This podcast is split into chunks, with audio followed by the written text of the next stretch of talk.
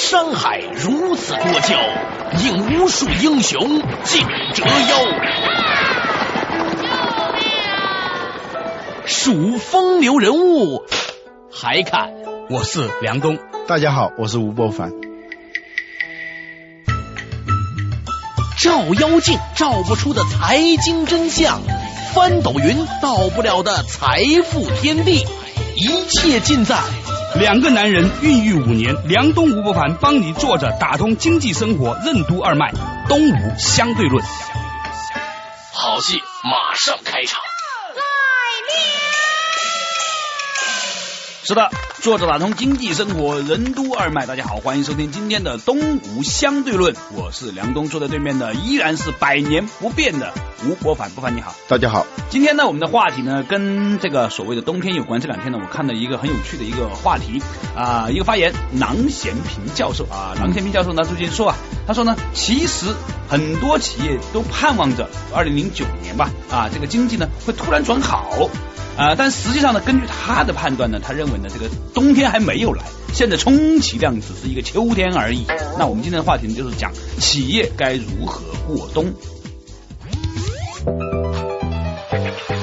真正的冬天是否已经来临？如果经济形势进一步恶化，企业该如何过冬并寻求突变？冬天对企业意味着什么？企业又该如何在冬天修炼内功？欢迎收听《东吴相对论》，本期话题：企业如何过冬。首先，我想问博凡，你认为这个冬天来了吗？至少是那个架势好像是来了。对啊，明显的就是企业订单大量的减少，有的订单来了我们也做不了，因为汇率的问题。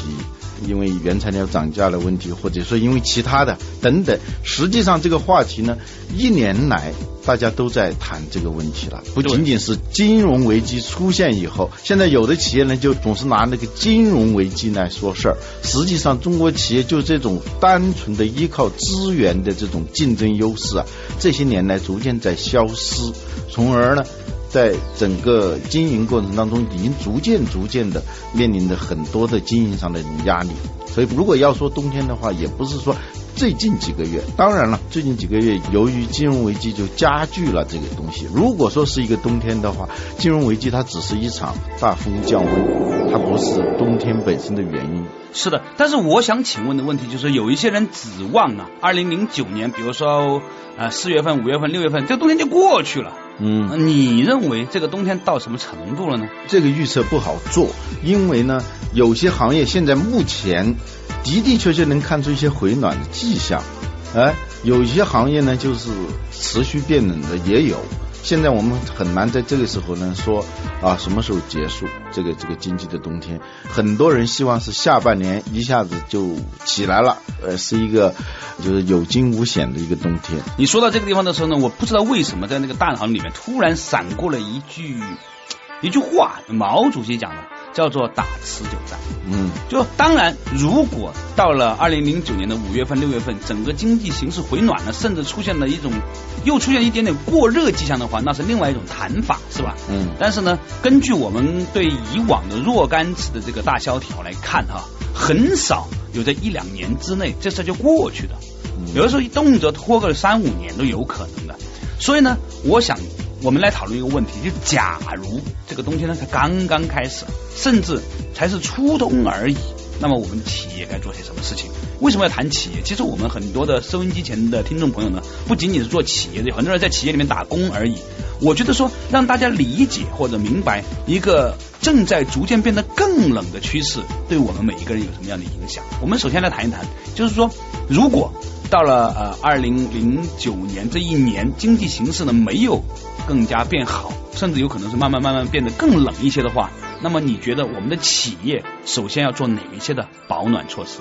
一个是要熬过冬天，还有一个在冬天里头寻求某种突变的东西。嗯，我们三十年来啊，中国企业虽然是经历过啊一些波动，比如说九七年金融危机，我们也感受到压力了。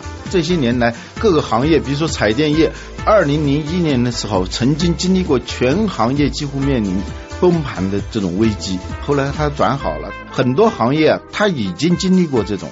波动，嗯，我们现在来说，说这个冬天呢是一个整体性的，好像各行各业，嗯，都好像出现了某种低迷的迹象。对，那你刚才讲的是要如何做到保暖嘛？首先怎么活下来嘛？嗯，第一保暖呢，就是说资金链要不至于使它断了啊。我们对破产有一个定义，平常的定义叫资不抵债，实际上不是这样的，实际上是现金断流才能叫破产。资不抵债，有的企业资产很多，它收不回来，它不能变成流动的现金。出现支付危机，没有谁来跟他支付，他就完了。所以现金不要断流，现金为王，这是一个。第二个呢，就是说如何在这个冬天来临的时候，你要寻求一种新的经营模式。之所以是冬天，是因为你原有的经营模式遇到了问题。好的企业，它在春天、在夏天的时候，它也要保持一种警惕，保持一种冬天的这样一种危机意识。冬天来临的时候呢，他不至于慌阵脚，就是巴菲特说的那个“别人恐惧我贪婪，别人贪婪我恐惧”，它是一个反周期的这样一个价值投资。我们在经营上也要有这样一种心态，就是说，一个是要有充足的现金流，至少是能够不至于饥寒交迫；第二个呢，就是说，你要在这个冬天里头想，有的人过完冬天以后，哦，冬天结束的时候，春天来了，春天也许。那个青黄不接的时候，可能也更难受。你因为你过完冬天的目的还是要继续经营下去，过完冬天本身不是目的。你有没有一些具体的例子可以讲讲这个故事个案？我们曾经在前面的一次节目里头谈到过三星的那种蜕变，对，它就是在九七年的时候，亚洲金融危机爆发的时候，它企业面临非常大的困难，但是呢，也就是在这个金融危机过后。三星它起来了，从一个区域性的韩国的公司变成了一个世界级的企业，嗯，而且到现在为止，它已经是超过了索尼，在手机里头超过了摩托罗拉啊，它就是真的成了一家世界级企业。再往前看就是诺基亚，我们也讲到过这个案例，诺基亚是一九九二年开始转型做手机。这样一个业务，在以前它是三百五十多种业务产品线。苏联解体以后，它所原来依赖的最大的客户苏联和东欧都不不存在了，不灵了啊！对，有一个数据就是一九九一年的时候，苏联东欧出现那种政治大变换的时候啊，他九一年一月份、二月份的预测的给东欧的销售额是两千三百万。欧元当时没有欧元，但现在以欧元计的话，相当于两千三百万欧元。实际的交易额只有三十八万欧元。到了三四月份的时候，诺基亚的管理层说：“我们对未来不做任何预测了，已经到了这样一个崩溃的边缘嘛，破产的边缘。”但是呢，他这个时候。因为企业的资源非常的少，这个时候第一要全神贯注，第二要把所有的资源集中起来做一件事情，而不是到处去撒胡椒面。这样时候他确定了一个非常集中的战略，就是把三百五十多种业务变成一种业务，然后在这个业务上专心致志做。六年的时间，就从一个北欧小国芬兰的一家不知名的公司，变成全球是移动通信终端产品的最大的。提供商把摩托罗拉从第一的位置上赶下来，所以你说过冬有时候冬天它是一种激活你的某种东西，或者说终止你的那种自由散漫的、无所用心的这也做做那也做做那样一种心态和一种行为方式。冬天也有它的好处。当然，这两个都是成功的例子，是吧？而且是非常的成功的例子。还有两千万个不成功的例子出现了，是吧？还有的大量的企业就是说如何去过冬的问题，同时也面临着这个冬天你如何调整自己。有大量的这种小案例都能说明这一点。梁东吴不凡帮你坐着打通经济生活任督二脉，东吴相对论。对你在说到这个地方的时候呢，我想起了前段时间我在另外一个电台节目啊，叫做国学堂里面呢，曾经采访过一个叫肖启红的老师，他就讲到第五项修炼的修这个字，他说修这个字啊，左边一个单立人是吧，右边的这个是哇哇几撇几撇，中间呢有一个一竖，这一竖是什么呢？就是守一。修呢实际上是要守一的。嗯。那聚精会神的意味呢，在于说你如果聚到精，你才能够会到神。聚精会神，很多人以为它是一个并列关系，聚精等于会神，其实不是的。聚精会神很多程度上来说呢，它它实际上是一个因果关系。嗯，你把所有的能量都集中到一个点上的时候呢，你才能够接触到神，就是有如神助啊。就比如说那个点火是吧？你拿一个放大镜，你是把聚焦非常非常点的那个点的时候呢，你才能够把阳光把火点着。就是聚焦的这种作用，一个平面的这种镜子和一个凸透镜接受的能量是一样的。为什么这个放大镜它能够？把甚至是把一一堆干柴都点起来，是因为它能够把有限的能量聚到一个点上去。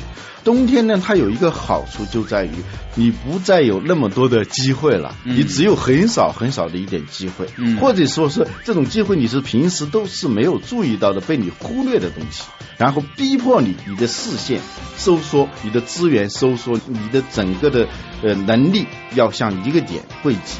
所以这个企业冬天它有它的好处。说到这里的时候，我想起了有一派历史哲学的观点，叫汤因比这个人，他曾经提了这么一个观点，就是说人类的文明啊，最早人类祖先都是在非洲的热带的这种地区，后来呢，他就有一个迁徙，但是迁徙的原因不太清楚。发现呢，就是人类的文明为什么非洲那个地方没有留下什么文明的东西？我们听说过的这个，除了摇滚音乐啊，hip hop 啊，啊全是很哇，街头舞啊，全是非洲。我们说的文明就是四大文明古国，是吧？是我。他有一个观点，就是文明起源于对于挑战的应战，才才有文明。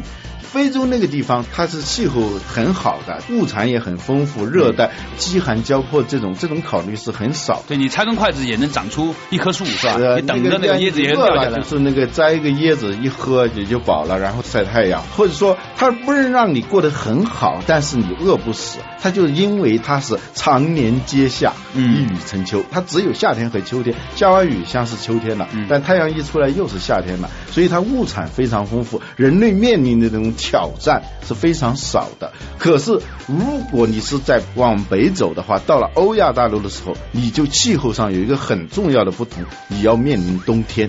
冬天是意味着什么？就是你这种随便摘东西啊、采东西啊，甚至你过去打鱼，那个河面都冻了，所以有很多你的生存环境变得比较恶劣。这个时候呢，就迫使人类从渔猎文明变成了农耕文明。你要在春天的时候、夏天的时候，你要去劳作积累一些东西来去过冬。所以冬天呢，跟文明关系非常大。如果没有冬天的话，你人类在一个简单的一种自足的状态里头循环，而不会去提升你自己的能力去应战。对这种挑战去应战，这是一派的观点。所以你看，那个俄罗斯为什么出了那么多的大文豪，那么多大思想家？很重要的原因就是冷了。对，有一个哲学家曾经说过，叫舍勒，他说冬天交给俄罗斯的比任何宗教交给他的都多，而且冬天一次又一次的拯救了俄罗斯。拿破仑入侵俄国是在冬天被打败的，希特勒最后呢斯大林格勒保卫战就是整个二战的那个。转折扭转啊！这个就是在冬天，俄国人他由于半年的时间都是在冬天里头生存，希特勒是夏天入侵苏联的，他以为几个月就可以解决的，结果一拖拖拖到冬天他就完蛋了。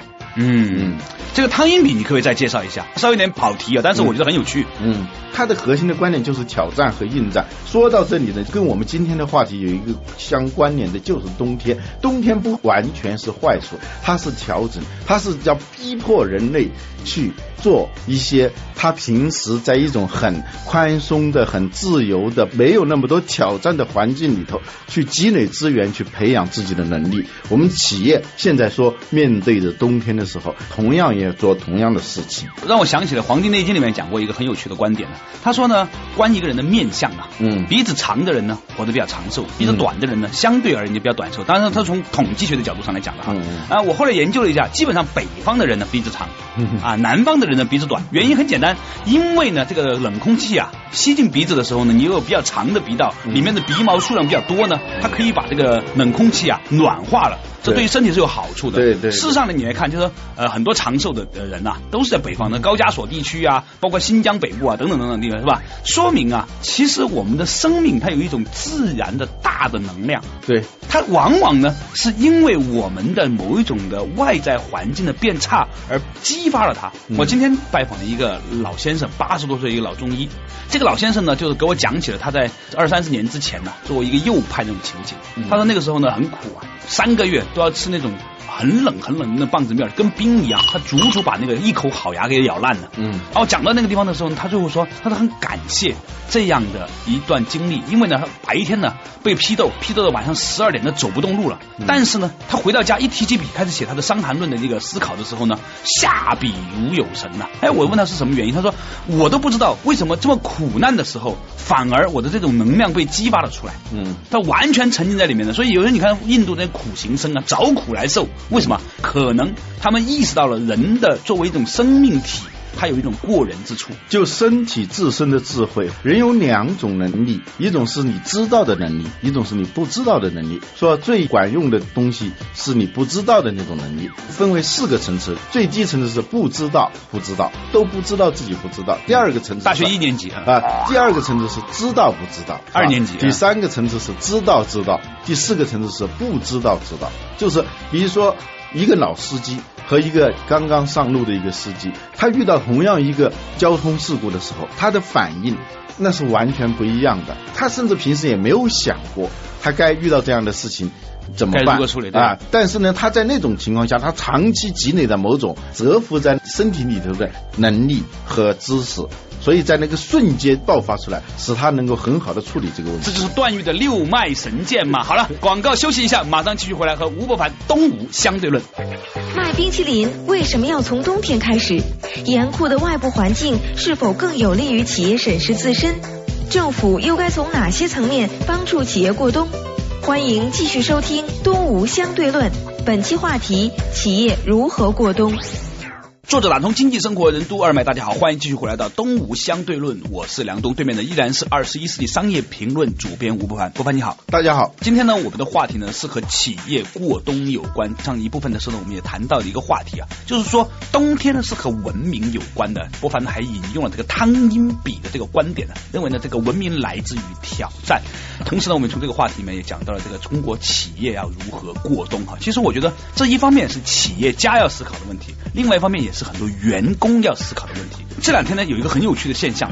平常啊，我对我们公司的同事呢鼓励太多，他们每个人都认为自己能够改造一片天地。这两天有个小朋友跟我提出来辞职啊，我说外面风大雨大，你辞什么职？现在找工作多少人哭着喊着来找工作，你还跑去辞职？你以为你是谁呀？但是呢。他们呢就觉得呢，现在呢正是出来创业的好时候啊，因为呢这个满大街都是好的机会，所以呢我就想听听你的观点了。你认为这个阶段是出来创业好呢，还是呢稍微的再练练内功好呢？对不同的企业来说，对无产者和有产者是不一样的啊。对于企业来说，你这个时候要做的事情呢是少行走，积攒能量，不要患那种多动症，已经不折腾啊，不折腾。对于好多那个没有什么资产的，或者说他很年轻，除了没有钱之外，什么都有这样的人呢，他在冬天里头，他往往能练就一身功夫。我记得我在大学时候，我们班有个同学，他跑得特别快，但是个子呢也不高，很瘦小的。后来我一想明白了，他是青海的。青海这个高原啊，他说他来到这个我们叫山下啊，对他觉得那个氧气啊太充足了，甚至会觉得什么有一种叫醉氧，就是氧气太充足，所以他跑的就特别的快。这是有道理的，就是我们国家的足球在云南的那个海埂基地，足球运动员要到那个地方去训练，高原嘛，三千多米，这个海拔比较高的时候呢。你氧气就相对比较稀，地理上也是冬天了啊。啊，然后你在那个环境下，你还能够跑得那么快，然后一下来的时候，你跟平常人在正常的状态下，哎，你就会觉得你你身上就是如有神助的那种感觉。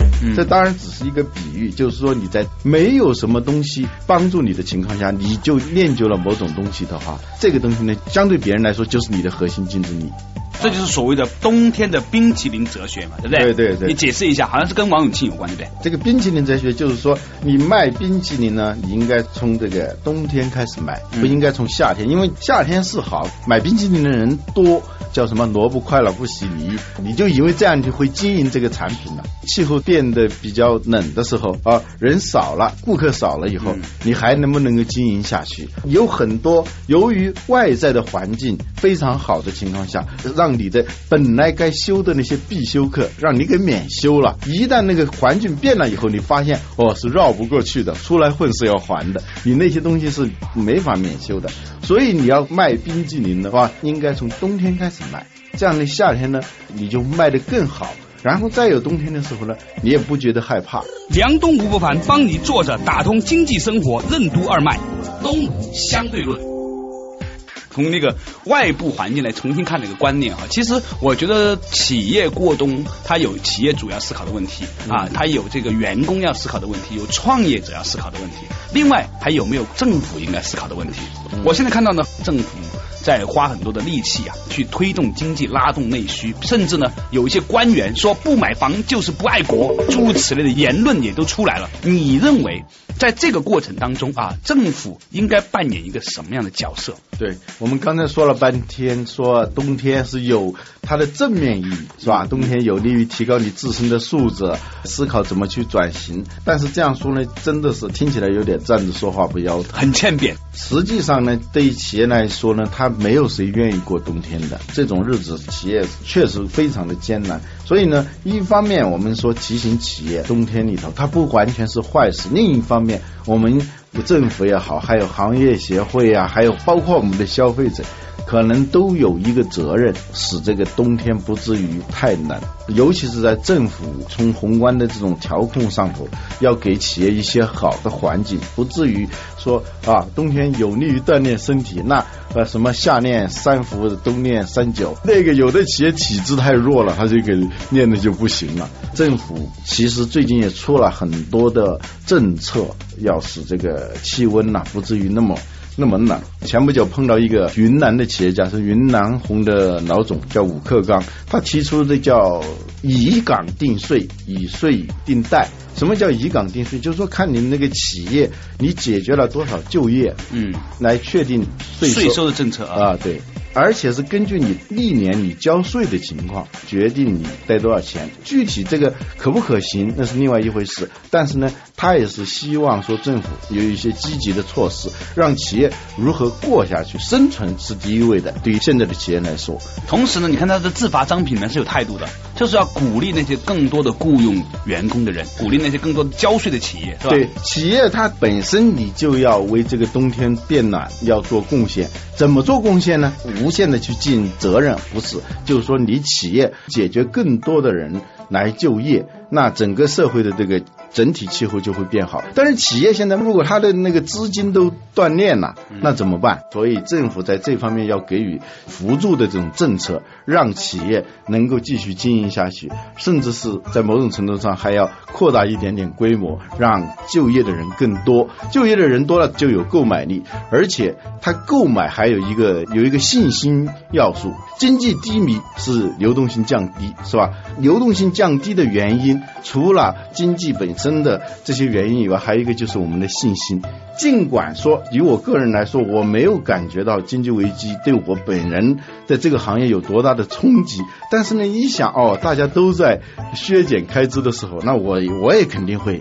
削减开支，信心还是受到了影响。所以呢，大家的信心都足起来以后，你就会大胆的去消费。每个人增加一点点消费的话，那整个这个经济它就这个温度就会高几度。那管理部门来说，你如何能让大家这个钱不至于就不花？这样呢，气候就会变得越来越冷。其实提高大家的信心指数是非常重要的。那另外一种观点呢，就有不这样看我。他认为说呢，现在呢，就如果太过的激励大家去消费的话，会不会导致啊元气丧失？这个也是另外一种观点，这自然有待于我们的政府官员、我们的经济学家去做出评判啊。但是呢，不管如何呢，我觉得在这样一个冬天还深不可测的时间，每一个人呢都应该花一点点去规划自己在这个未来的一年到两年里面的时间这个过程哈。比如说我身边的很多朋友呢，他们就发现说，其实也许我们在这个时候花多点时间去学习挺好。以前没有时间，没有机会嘛，对不对？现在呢，相对而言会轻松一点。再比如说，花一点点时间去照顾自己的身体。快跑的时候你是不觉得的，嗯，你跑得很快的时候，你不知道自己阑尾在痛。那么这个时候你花一点点时间呢，去照顾自己的身体呢，为将来打持久战做好更好的准备。所以，呃，有一个观点就认为说，事实上没有不应该有的红灯。不要浪费任何一个红灯，在红灯来的时候啊，在冬天来的时候呢，去做应该做的事情，而不是拧着它去非要去做夏天做的事情。也是前不久碰到有一个企业家叫王子木，他是做保险行业的，他有一句口号叫“不求大富大贵，但求从容面对”。这是他平时的经营哲学。他现在呢，怎么能面对这个冬天呢？因为他平时他就没有大规模的扩张，他追求这个盈利性比追求这种增长性更加极致啊！呃，对，更关注这个盈利性而不是增长性。我们在夏天的时候，呃，我们在春天的时候就很容易哦，我的规模要做到多大？实际上也不仔细的去算那个账，我到底赚了多少钱？结果呢是好像是规模做了很大，实际上企业。的自己的这种现金啊，内在的这种能力啊，积蓄下来的东西很少。所以呢，他这样的企业就容易在冬天的时候，他就面临很大的困难。这种平时就是在积蓄能量的，强调这种盈利性，强调这种抗经济周期的能力，强调这种经营的持久性，预先在自己的头脑和意识当中有这种冬天意识、危机意识。任正非讲的这个华为的冬天，实际上就是讲的是华为的危机意识嘛。在日子好过的时候，你一定要有这种危机意识，居安思。思维，外面的冬天来临的时候，你跟别人的感觉是不一样的。像那些冬泳的人，他没觉得冬天有多冷，是吧？反过来，我们企业现在已经进入到这个冬天的时候，有几条：第一个，冬天少行走，冬天可打猎。呃，比如说你企业遇到一些好的机会，但是不要去追求那些东西，像打猎这样的机会啊，冬天可滑雪。他滑雪之所以这个人比那个人滑得快，不在于他的速度有多快，而在于他如何控制速度，如何拐弯儿。好多人滑的是很快，一下子摔下去就完了。Game over 啊！冬天的时候，它实际上是迫使你控制速度。秋收冬藏是吧？藏就是要把那些那能量要要聚集，不要随便的耗散。同时呢，要学习，要反省。比学习更重要的是反省，在这个冬天来临之前，我做了哪些事情是不对的？你现在觉得很痛苦的时候，是跟原来的那些哪些经营行为、哪些经营思维有关的。然后呢，还有一句话呢，就是我记得以前跟你说过，有一个哲学家说，多余的钱只能做多余的事。就是有些时候，企业你发现，在资源很丰富的时候，做了很多的事情，实际上都是投到一些无用的事情上头去了。所以在冬天没有多余的钱的时候。迫使你不要去做多余的事，做你该做的事情。我觉得这是企业过冬的时候应该坚持的这几个原则。其实呢，也不仅仅是一个企业的过冬了。我相信在收音机前的听众朋友，大家也都在过这样的一个冬天。在冬天的时候，好好的思考你到底是谁，你要去哪里。感谢大家收听今天的东吴相对论，我是梁东，再见，再见。大学生毕业为什么找不到工作？人手短缺的企业为什么又招不到合适的员工？企业和大学生之间真的有不可逾越的交流障碍吗？下期同一时间，欢迎继续收听《东吴相对论》，求职与招聘的两难境地。